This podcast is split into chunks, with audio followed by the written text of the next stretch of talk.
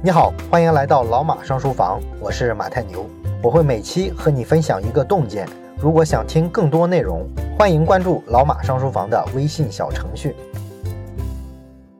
这周呢，我们聊一聊索尼这家企业。那为什么要聊索尼呢？不只是因为索尼大法好，索尼呢是中国人特别喜欢的一个品牌，更主要的是因为我们呢需要了解一下日本制造。因为呢，日本制造跟中国制造啊，说实在的，有太多相像的地方了，甚至连发展路径都是一样的，都是从低端做起来，然后呢，被西方人啊瞧不起，觉得呢只能生产一些廉价品，但是到最后呢，逐渐的做出高品质的产品来，征服了西方。那么中国人呢，应该说还在这条路上继续的摸索，而日本人呢，已经走过这条路了。所以呢，我们把日本的制造业巨头索尼拿过来当样本解剖一下，其实呢，对中国制造业是一个很好的启发。那么我们这周讲的关于索尼的所有的内容，都是来源于一本书，叫做《日本制造》。那这本书呢，是一个日本记者对索尼的创始人之一的盛田昭夫采访之后啊整理形成的。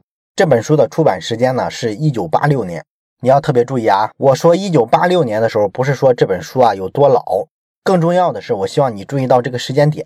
一九八六年发生了什么事儿呢？当时的日本制造业经过战后大概四十多年的淬炼，日本人呢在汽车啊、电子产品啊，包括什么家电之类的这些方面呢，全面的赶超美国。这个呢，就让美国人感受到了前所未有的竞争压力。所以说呢，当时美国国内啊反日的情绪非常高涨，这个舆论上啊也是天天的抹黑、妖魔化人家日本。而且呢，在政治层面啊，动不动就搞这种贸易摩擦。那么，在这本《日本制造》出版的前一年，也就是一九八五年，当时呢，美国跟日本签署了著名的广场协议。这个协议的内容呢，大概就是逼迫日元升值，打击日本的出口产业。这个跟刚刚过去的二零一八年的中国何其相似，是吧？所以说呢，你面对西方的这种围追堵截啊，像华为这类的中国企业，应该怎么去应对？盛田昭夫呢，在这本书里啊，也有很多基于他个人经验的一些看法和建议。毕竟是过来人嘛，跟美国人啊打了一辈子的仗。那么这些内容呢，咱们会在本周后面那一期里啊去专门的讲。这期呢，咱们先看一看索尼这家企业，它是怎么一步步的获得市场的认可的。那么盛田昭夫这个人呢，实际上他创办索尼的时候啊，不像咱们大部分的创业者是一穷二白的。盛田昭夫啊，实际上在日本是一个小有名气的一个富二代。他们这个家族呢，其实有一家酿酒企业，而且是世代相传的。本来呢，到了盛田昭夫这里啊，他应该是第十五代的一个继承人，所以呢，家里啊就特别重视。在盛田昭夫啊大概十岁多的时候，就让他开始参与家族企业的高层会议，学习怎么管理企业。可是呢，盛田昭夫呢，对于做一家酿酒的企业啊，他兴趣不算太大。他真正热爱的是电子产业啊，尤其是他少年时代通过学习物理、学习电路，对这部分内容啊非常的感兴趣。而且他平常是那种咱们常见的比较喜欢 DIY 的那种少年，经常自己去动手啊，攒个收音机啊什么的。所以呢，他上大学的时候啊就学了物理专业，而没有像他家里人想的那样让他去学商科。那毕业之后呢，他也就去了东京工业大学当物理教师，这也是一个挺特立独行的富二代。不过呢，后来啊，他遇到了他的创业伙伴景深大。景深大呢，也是一位出色的工程师。这两个人啊，一拍即合，准备呢去创业，搞一些电子产品出来。不过毕竟是富二代的家庭嘛，还是有优势。他只要回去啊，跟家人解释一下，这个家人呢还比较开放，也支持他创业的决定。而且家里人呢还拿出一些钱来投资了他们的公司，成了股东。所以呢，两个人啊就这么开始了创业。那么索尼呢？它实际上创业的时候起家靠的是磁带录音机，就是咱们中国人啊，在改革开放之前的时候，年轻人结婚啊，家里必须制备的那几个大件儿，其中就有一个是那个特别大部头的录音机，放上磁带之后啊，可以放音乐。那这个磁带录音机呢，当时其实主要是欧美国家在生产，尤其是美国跟德国，日本呢并没有这个产业，所以呢，它自然也没有这个技术。那好在呢，盛田昭夫跟景深大这两个人啊。都是技术出身，而且呢是这种电子产品的发烧友，所以呢他们就靠着自己这些特别简陋的这些设备啊，包括说自己之前啊学习的这些理论上的技术储备，竟然呢也摸通了，生产出来了磁带的录音机。不过他们万万没想到的就是，这个造录音机啊其实是一个小事儿，懂一些理论知识啊，然后七拼八凑也能凑出来。但是更大的技术障碍出现在磁带上，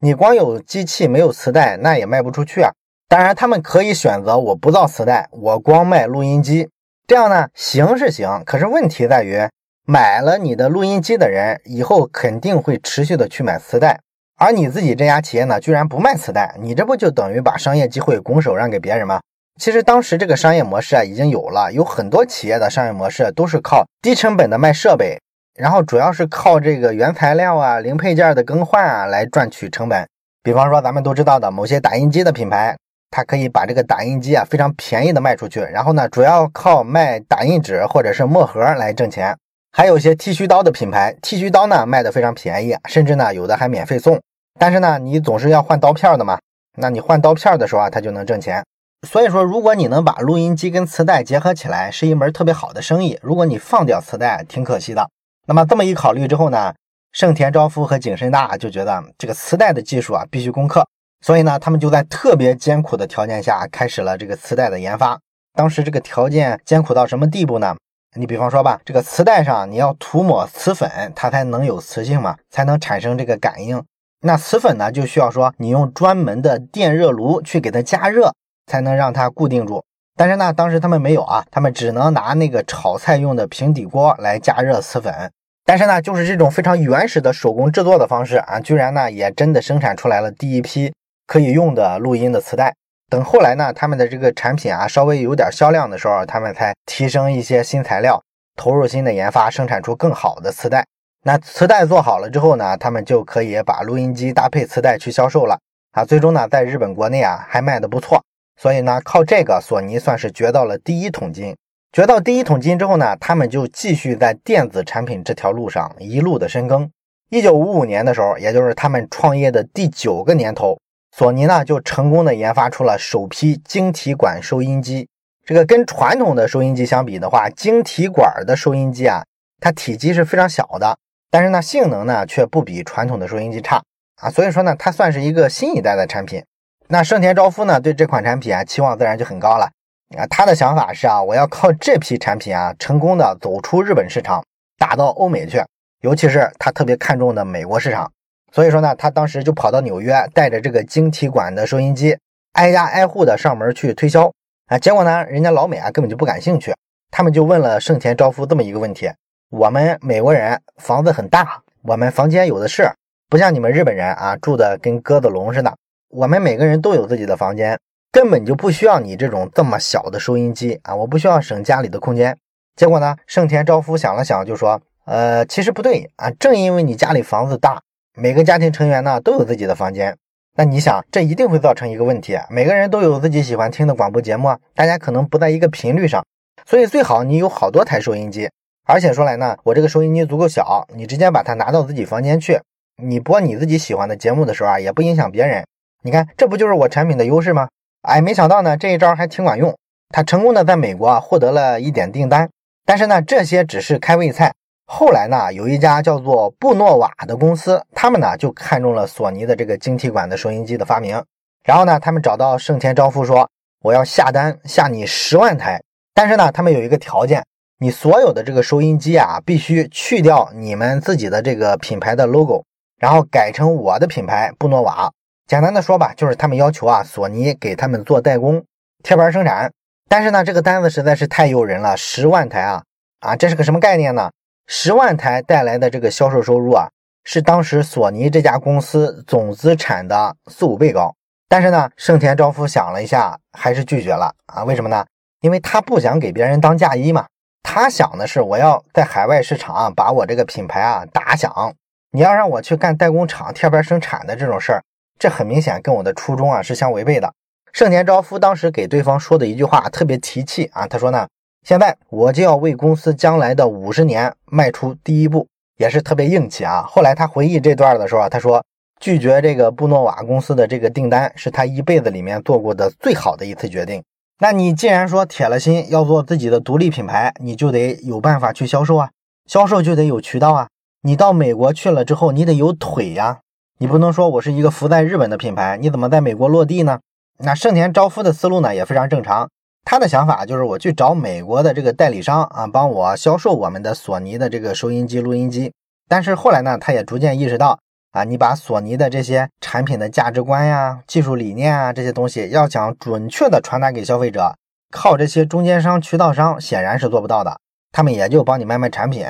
更高的品牌内涵、品牌故事方面的这种东西啊，别人是替你讲不了的。所以最终呢，他决定必须建立自己的独立的销售网络。这条路呢非常难走，而且是重资产，要花好多钱，建好多年，做的特别累。但是呢，这条路几乎是非走不可。啊，于是呢，这个盛田昭夫啊，就在一九六零年的时候，推动成立了索尼美国公司。当然，因为他们实力有限嘛，他不可能上去就让这家公司啊承担起他们理想的想建的那种独立的那种品牌渠道。一开始，这家公司啊，只是负责索尼在美国的落地的销售工作。后来呢，有了一些销售额之后呢，再逐渐的扩大投资，啊，进一步的在美国独立建厂。这样呢，好多索尼的产品啊，其实就可以在美国直接生产了。然后大概只到了美国一年多之后啊，索尼就完成了一项壮举，他们在美国上市了。这是在美国上市的第一家日本公司，对整个日本的制造业来说是非常有跨时代意义的。索尼啊落户了美国之后呢，盛田昭夫啊就出任了这个美国公司的第一任的社长。他们日本的企业不都叫什么株式会社嘛？那出任社长之后呢，他就负责在美国对接美国各界的人士，然后了解美国的文化、消费者的需求。你想做一个落地的品牌，你必须去根据市场的变化调整啊，你不能把日本那一套直接拿到美国去。所以呢，他基本上就算定居在美国了。通过他跟美国人啊直接的接触之后啊，很快他就发现了一个非常新的一个机遇，这就是后来啊让索尼名声大噪的一款划时代的产品—— Walkman 啊随身听啊。这个 Walkman 随身听的地位啊，可以相当于是七八十年代的 iPhone 手机啊。它就代表了时尚潮流、人类电子工业的最高水准。那后来的这个乔布斯本人啊，在产品和工业设计上也非常的推崇索尼和盛田昭夫的这个观念啊，甚至呢，乔布斯那句著名的名言说：“消费者啊，根本就不知道他们想要什么，你只要做出好的产品来，消费者就会说，对，这就是我要的。”这句话其实也是盛田昭夫先说的，乔布斯是受了他的影响。那这个随身听它是怎么发明的呢？其实这个产品的创意啊，来源于一个场景化的痛点。据说呢，索尼的联合创始人景深大本人呢特别喜欢音乐。那有一天呢，他就拎着一个特别重的录音机和一副特别笨重的耳机啊，走来走去，一边走一边听音乐，还一边抱怨啊。他说呢，这个录音机跟耳机啊太重了，天天扛着这个，整天累得半死。那盛田昭夫呢一想，哎，那干嘛不设计一款录音机，让它小一点，最好是能放进口袋里。这样肯定会受年轻人欢迎啊，因为那个年代的年轻人啊，他所谓的潮流就是听音乐的时候啊，在大街上扛着一个巨大的录音机，然后呢让几个喇叭公放啊，放着各种音乐招摇过市。孩子家长啊经常批评这种青少年，但是当时的这个潮流就是这样的，所以盛田昭夫就觉得，那我们可以把这个外放的喇叭，包括这个录音的功能啊，都给它去掉，我就完全做一个小型的播放器，它只能播音乐，而且呢只能插上耳机听。这样呢，我这个播放器啊，就直接放进口袋，人们就可以走到哪儿听到哪儿。这样一个产品应该会让年轻人追捧的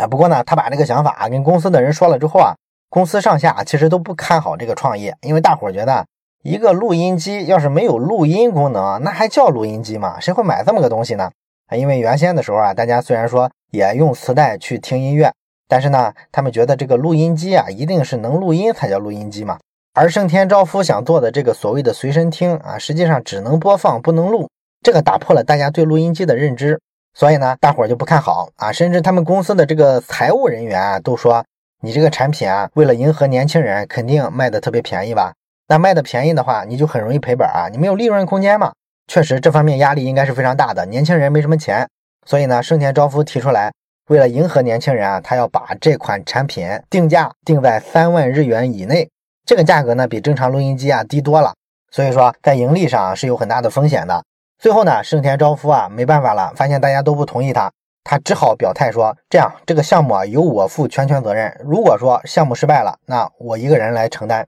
大家都没有责任，这样行了吧？这样这个项目啊才得以立项。这也就第无数次的证明了一个道理，就是企业决策这个事儿从来就不应该民主，他就需要一个有战略眼光、有长远眼光的人力排众议定下来。战略跟创意永远都是精英化的，没法讨论得出。后来这个产品当然被证明很成功了，年轻人非常喜欢。那为了兼顾这种市场上不同的需求呢，索尼的这个 Walkman 随身听啊，还开发出了七十多种不同的型号。比如说，有的能够防沙子，因为很多年轻人啊会带着这个随身听到海边去嘛，所以就免不了有些沙、有些水的问题，所以需要防沙、防水等等等等吧。各种各样的产品类型都出来了。在日本、美国、英国等等这种主流的消费市场上，年轻人各种排队抢购。而在这个 Walkman 随身听之后呢，索尼公司啊就不断推出了很多更超前的一些产品，像后来的这个 CD 机呀，啊家用的录像机呀，包括这种新型的电视机的显像管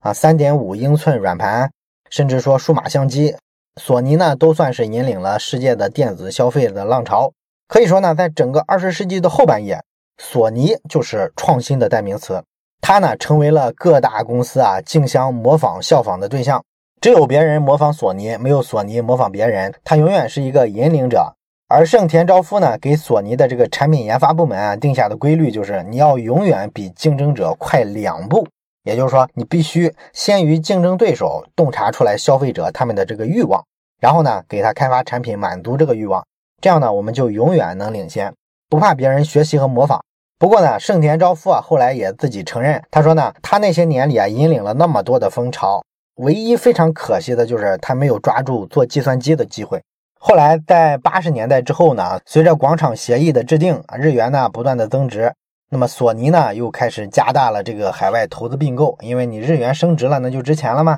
所以说这时候做出口没有价格优势了，但是你可以去搞投资。